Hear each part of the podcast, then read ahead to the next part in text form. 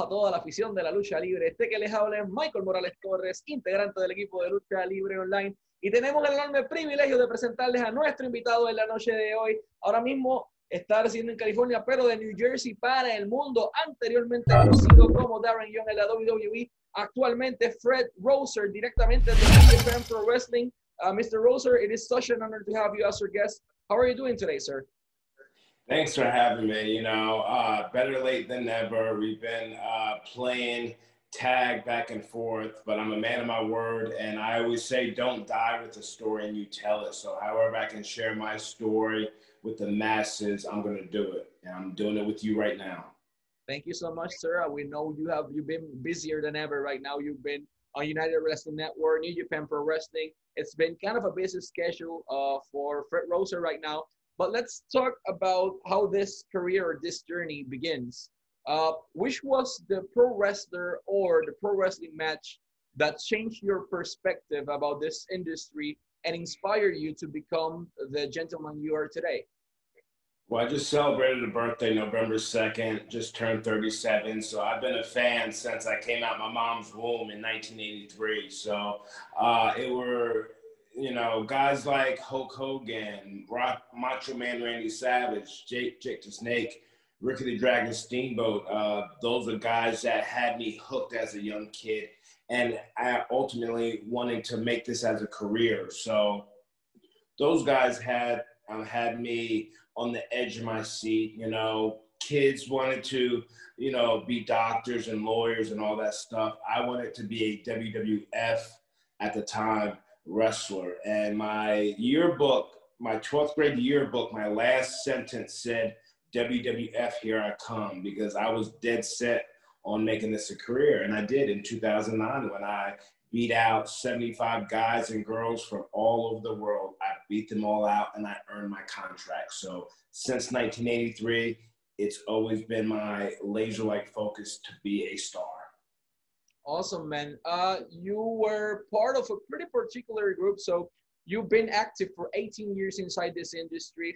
Your first appearance in WWE was in 2005. But uh, let's talk a little bit forward to that. You were part of the first ever NXT. So everyone is so uh, interested in NXT right now. But back then it was a reality show, and there were A plus talent over there. You have Wade Barrett, you have Darren Young, you have many many wrestlers over there. Uh, Skip Sheffield, uh, formerly known as Ryback 2.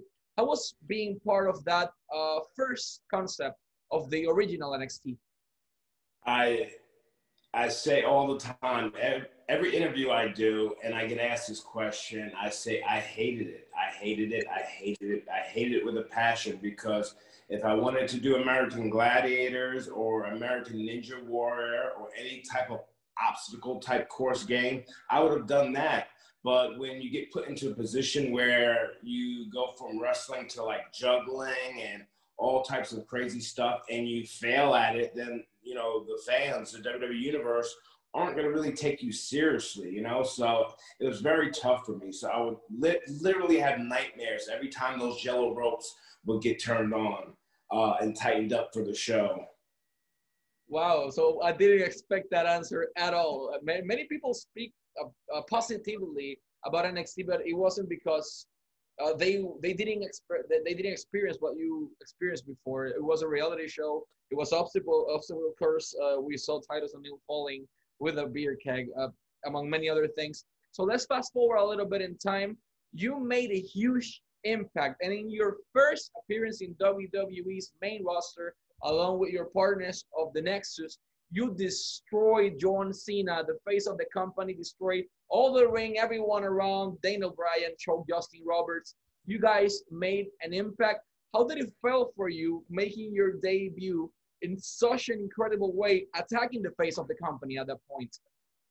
Yeah, it was something that we all needed to deliver. You know, we were doing the first season of NXT, and then uh, we were in Miami, Florida, and we were brought into this office, and we were told by Vince, Vince McMahon and the higher ups that we were going to be doing this, and and we definitely, definitely had to deliver, or if we didn't, we would have been fired. And it was a moment that I'll never forget because it's in the history books of us causing complete havoc. And you know, you'll have guys like Chris Jericho and Edge, and I agree with them that Nexus should have dominated Team WWE, but you know, maybe WWE learned from their lesson in handling us when they started handling the Shield because the Shield was, you know, dominant force uh, all throughout their career. So, uh, you know, you you win some and you lose some. Uh, in that situation, wasn't a loss.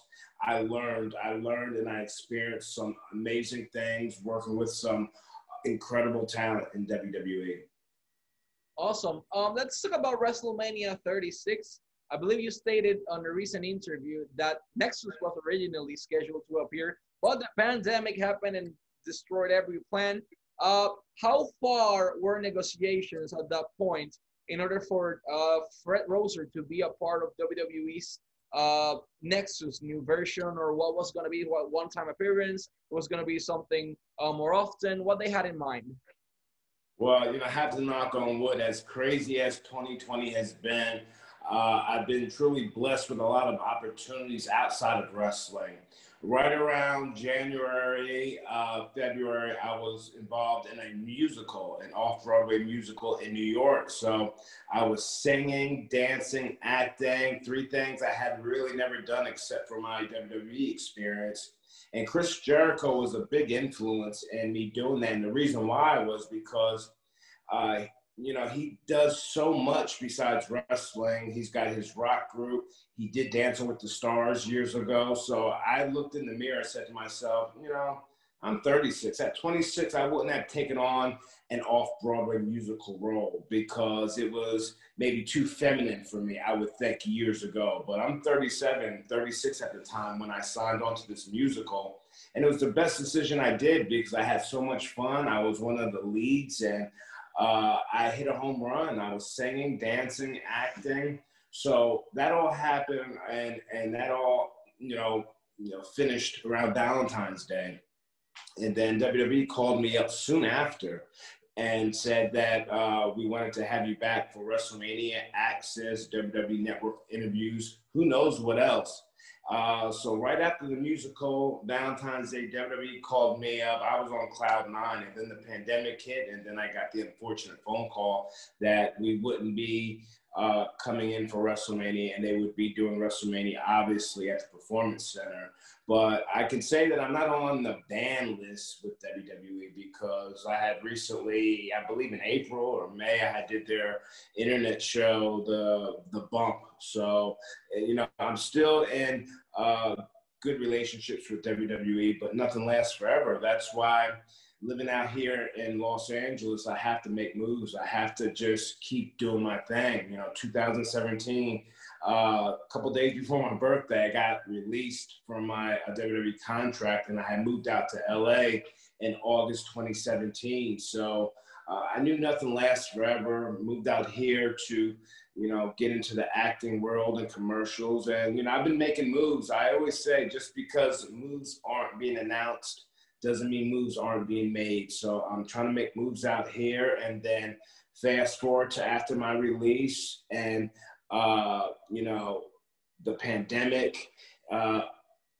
that just transpired. And then me finally getting the call from New Japan Pro Wrestling, uh, which was a bucket list of mine with WWE. I was always intimidated by the style, but, you know, I love the style. And, you know, I got that call and I was so happy that New Japan was, um, you know, calling me up. I don't know if you want me to go into the story. I apologize. When I tend to talk, I kind of go. Uh, it's, it's really interesting, sir.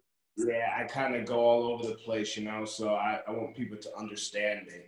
Uh, so you control the interview. You're the boss. No, no. Let, us talk about New Japan Pro Wrestling right now because that was actually the next topic. So it's not just a thing. So you were making moves, moves, million dollar moves, and now you are in New Japan Pro Wrestling. How's been the experience so far, and how did Fred Rosser got to New Japan Pro Wrestling? That's many wrestlers' dream. Uh, you finally crossed it off the bucket list. How's been things for you in New Japan Pro Wrestling? How's the creative part over there? Did you enjoy yourself so far? Yeah, you know, um, it's always been a bucket list of mine to wrestle in Japan in general because anytime WWE, I was with WWE almost 10 years, and anytime WWE did a tour of Japan, I was always on a different tour or not on tour at all. So I've always wanted to be able to experience the culture firsthand. And uh, I was always friends with Lance Hoyt, who at the time was part of New Japan. Now he's with uh, uh, AEW. And I was really cool with him in 2010. And then fast forward to uh, September 2019, I had ran into him years and years later, and he asked me how I was doing. I ran into him at a show right here in Pomona, California. He asked me how I was doing. I said, "Yeah, I'm doing well out here, just trying to make moves." But I knew he was in uh, New Japan at the time. Uh, I said, "I've always wanted to work for New Japan or just try out somehow, some way." And he said that you know New Japan was running a show in LA at the Globe Theater uh, in November of 2019, and he handed me a flyer, and I said, I'll be there. So I, I think the show started at 7 p.m. I was there at 5 p.m. because 18 plus years in the business for me, I still wanted to get there early. I still wanted to get there early, meet everyone, and kind of feel the ring because it's a different ring. And I wanted to be able to sit there and watch their show from beginning to end as a fan and ask myself that same question do i fit in? Do i fit in? Do i fit in? And after the show was done and all the smoke was clear i said to myself man i can really hang with these guys man. I really i really want to try out i'm not unfamiliar with tryouts with wwe may 4th 2009 I beat out 75 guys and girls from all over the world. So I earned my contract with WWE. At 36 years old at the time, if I needed to try out at the LA dojo or try out, whatever it took, I was going to do. And uh, that was in November when I watched the show and then finally accepted that I belong here and I can hang with these guys. I reached out to Rocky Romero, who was backstage, and I talked to him just like I'm talking to you that, you know, whatever it takes. And uh, he said, well, let's see after the new year. Um, and COVID wasn't really crazy, you know, in November, December. It was getting there in other countries, but here, you know, we weren't even thinking about it. We were thinking after the New Year's, I would maybe try out at the LA dojo and see if they liked me or not. So um, eventually, probably pandemic hits. Uh, was May or June of, of, of 2020 this year. Rocky Romero reached out to me and asked me if I wanted to be a part of this New Japan Strong show. And I said, Rocky, thank you so much. Let me get back to my family and because I have family around and I don't want to affect them with COVID or anything or bring back into the household. So um, I double checked with my family. And, you know, I have an uncle who's a uh, who's a urologist here in Los Angeles, and he um, I told him about this opportunity that we would be getting tested and doing everything that we needed to do to be safe. And he blessed me with the opportunity. So uh, that meant the world to me for my family to bless me and say, go ahead and do it. This is your bucket list that you want to, uh, uh, you know, cross off, do it. So once my family blessed me, I reached out to Rocky Romero and said, yeah, let's do it. And um, I've been going hard, man. I've been going hard. I've, I've been loving every minute of it. I've been loving every minute of it. And I always say, whether it's in front of 10 people, 10,000 people, or no people, this is still fun for me. And really, if I did this all for the money, I would have complained a long time ago. I really love this business. I really love uh, putting on the best matches possible. Recently, with Tom Lawlor, uh, who was almost like a Kurt Angle to me, a dream match that I shared the ring with. Everything felt good. Everything looked good. Everything was just mean and nasty. And uh, he won. Hopefully, I can wrestle him a second time, this time in Japan, this time in front of a crowd. And uh, because I haven't, I haven't made it to Japan yet. You know, I haven't been there yet. I've just been doing American uh, New Japan Pro Wrestling Strong shows. So my goal is to go out there and hit another home run with uh, filthy one, Tom Lawlor. So, um, yeah, just gotta you know keep my fingers crossed and pray every day. Let's hope to see you in Japan soon. uh, Fred, let's talk about what happened in 2013. You were a pioneer uh, in pro wrestling because in 2013 you took the decision uh, to come out as openly gay, the first man in WWE's history to do it. Uh, many people know uh, your story outside of the company, but at that point, what was Vincent Kennedy, Kennedy McMahon's reaction and lo locker room leaders like CM Punk? Uh, how did people took it? Because doing it in 2020 after Darren Young did it, it's way easier than doing it in 2013 with no one taking this decision and being an advocate basically for this community. Uh, how was uh, that moment for you and how did you took the decision to firmly say, I'm gay and I'm proud and I'm a pro wrestler? Well, you know, I made a lot of sacrifices. I sacrificed my WWE career to inspire others to be and accept themselves. Not only if you're LGBTQ, but anyone that gets bullied into silence. Uh, you might get bullied because uh, you have facial hair, you know, but in order to be strong and successful, you got to block the hate. I might get bullied because I had a stuttering problem growing up, and sometimes I still, it comes and goes, but I embrace it. I'm 37, I don't care, you know?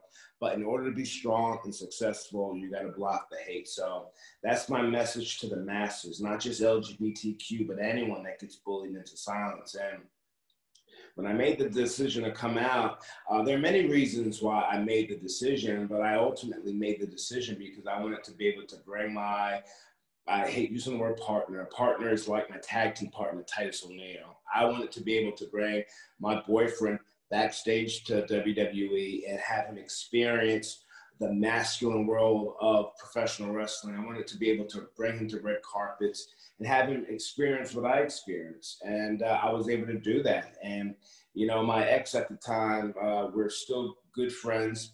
Uh, he wasn't a big wrestling fan, but he did file the Attitude Era and I asked him, I said, there's is any wrestler that like you would like want to meet, like from the Attitude Era? He said, if anybody he could meet, it would be Stone Cold Steve Austin. So one WrestleMania, I think before he was filming his show after Raw, he was almost about to go on air, and uh, he stopped and talked to uh, Nikki and I, and he he was so kind. He was, like, "Hey, how you enjoying uh, WrestleMania weekend, kid?"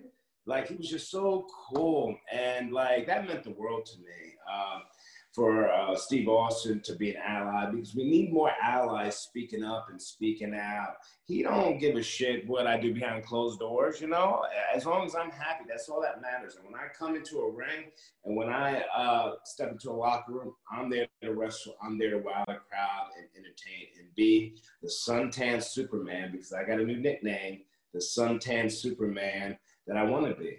And um, from guys like CM Punk, who was my coach on the first season of NXT, him and I said two words to one another. You know, we weren't close at all. Uh, and for him, uh, August 2013, after his match with Brock Lesnar, he's all iced up, SummerSlam match and he comes up to me at the Staples Center in catering in, in front of everyone watching the show, and he told me to stand up. And I stood up, and he gave me a hug, and he said, "If you have any problems with anyone in the locker room, you let me know, and he'll take care of it." And you know, him saying that in 2013, I still remember. You remember how people treated you. Maya Angelou, uh, beautiful poet, she said, "People will," and I might be saying it wrong, but she always said she she she said that people. Uh, won't remember what you did, but they'll remember what you, uh, how you made them feel. You know what I mean? And you know, you remember how these people make you feel, not what they did, but how they made you feel. Seeing Punk to do that in front of everyone, Randy Orton, Big Show, Mark Henry, Sheamus, Titus, they all made it a lot easier for me to walk into a locker room. Me and Big Show, we were, you know, very cool. You know, him and I lived in Miami at the time, and I always say in interviews, every time I bring his name up, uh, we would always be on the same flights, and there would be times over the years he would hook me up with first class. Like, however he did it, it was always amazing. He hooked me up at least four or five times. So, you know, uh, when I came out, people people embraced me even more. People were cool to me. You know, still being out of WWE since 2017, I still get giddy when Randy Orton likes some of my stuff on social media. And I can only imagine how people feel when I like their stuff on social media. So I get giddy when guys like Randy do that for me. So it means the world to me. It means the world to me. And like I said, my fight's much more bigger than in the ring. It's outside of the ring, fighting bigotry and hatred and always trying to be the voice of the voiceless. So that's why my block hate movement is so near and dear to my heart. It's a movement that, you know, like I said, in this world, we all receive hate for various reasons, but in order to be strong and successful, you got to block the hate. And it's like, I want this to be the next middle finger. You know what I mean? Block the hate, equality for all, not just for me, but for you who have to battle bigotry and hatred, you know? And I always say on my social media, people with social media, I'll say, oh, I need a break from social media. I need a break from social media. Well, you can use social media in one or two ways. You can use it to shit on people, excuse my language, or you can use it to impact, motivate, and educate the masses. And that's what I do because my social media is an open diary to the world. So anything I ever post always comes from the heart. So anything you see I post, it's coming from the heart. It's it, it's something that means the world to me. It's something that I can go back through my Instagram and check. Oh, I remember that moment. I remember that mo- moment, and I'm doing it, you know, digitally. You know, so it's something special. It's really special, and uh, you know, the holidays are coming around the corner. So anyone that's watching this, if they don't have anyone in their family that supports them or that are struggling, struggling like I did be a part of my family on social media. My Twitter and Instagram at Real Fred Rosser, not Darren Young. It's at Real Fred Rosser, my government name, and be a part of my family. An inspiring story, sir. I want to say something in Spanish to all our fans out there since you mentioned your social media.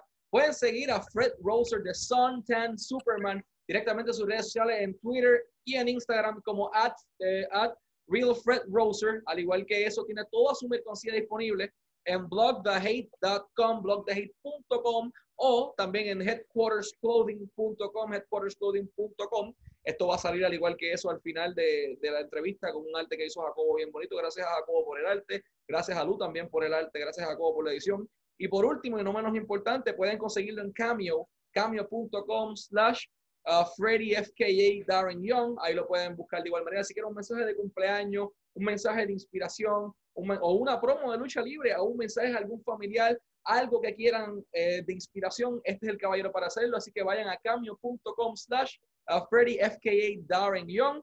Y no menos importante, a todos los promotores en Latinoamérica, en Panamá, en Chile, en Argentina, en Puerto Rico. Este es el talento que ustedes necesitan en su compañía una vez finalice la pandemia y pueden conseguirlo directamente a todos los promotores en info at fredrosser.com, info at fredrosser.com. También en sus redes sociales, en, en Real Fred Rosser, en tanto en Instagram como Twitter. Info, info at Real Fred Rosser, right? Yes, that's correct. Info at fredrosser.com. Uh, All the promoters no, out there. No, no, no. Info at Real, Real Fred Rosser, not info at Fred, Fred Rosser. Perfect. I'll correct that. It's info at realfredrosser.com. Info arroba realfredrosser.com a todos los promotores en Chile, Argentina, Perú que quieran un talento, un talento de calidad en su cartera. Este es el hombre que ustedes necesitan.